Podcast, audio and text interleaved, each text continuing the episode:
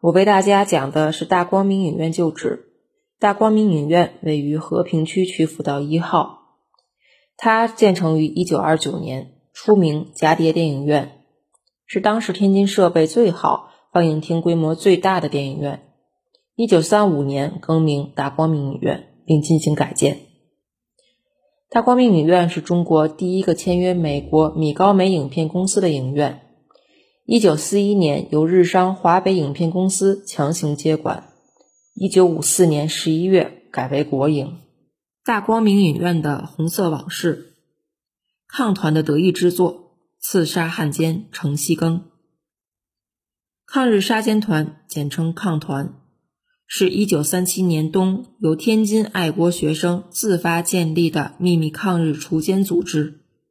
后发展成为活跃于华北的著名抗日团体，其成员多是耀华中学、南开中学、汇文中学等十几所学校的学生，许多团员家境殷实，出身名门望族。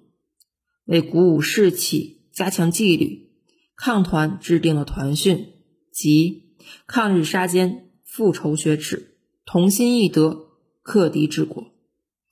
新团员加入时要秘密宣誓，誓此时是以至诚参加抗日杀奸团，服从指挥，积极工作，保守秘密。如有违犯，愿受最严厉的制裁。平津沦陷后，抗团曾经在北平和天津多次展开以爆炸、暗杀为主要方式的抗日除奸行动。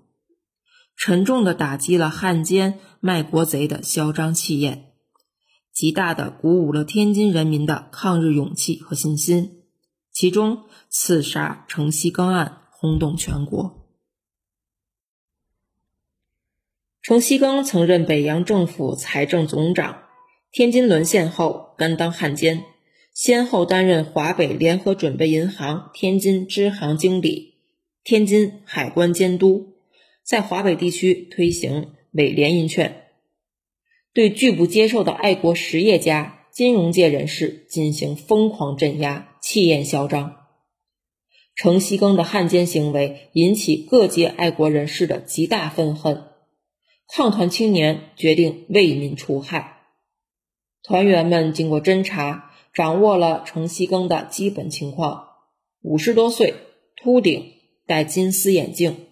汽车号牌是幺六五七，爱好看电影，有个女儿在耀华中学读书，但由于找不到本人照片，一直不清楚其外貌。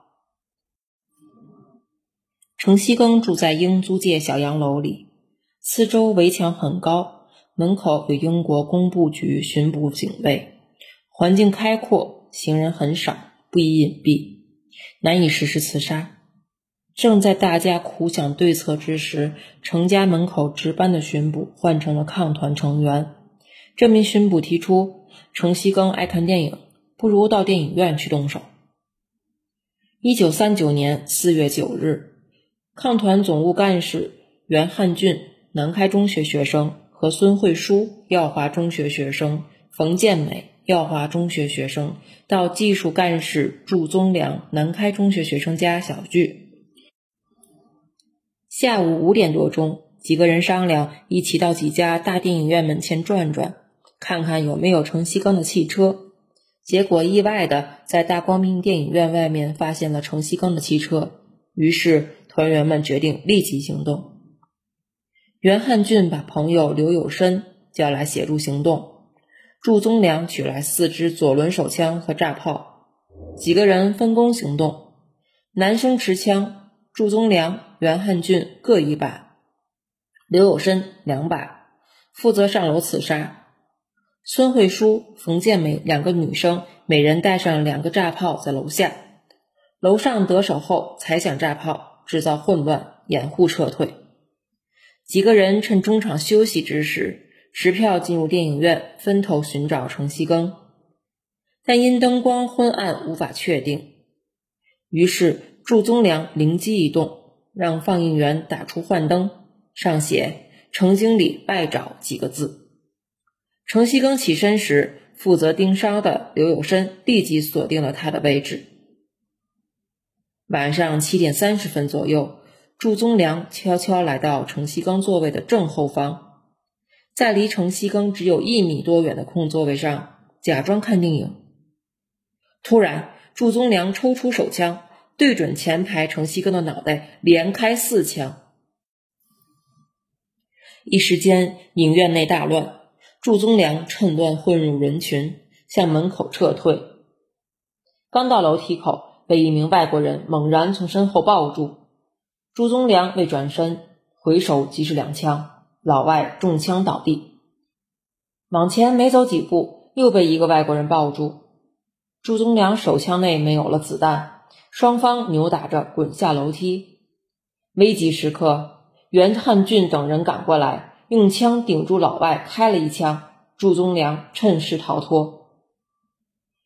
第二天，《拥抱》第一版刊登程西庚遇刺身亡的消息。祝宗良等人照常去学校上课，语文老师没有讲新课，而是绘声绘色的把报纸上的刺杀程锡庚的消息讲给学生们听。老师根本不会想到，刺客正是课堂上自己的学生。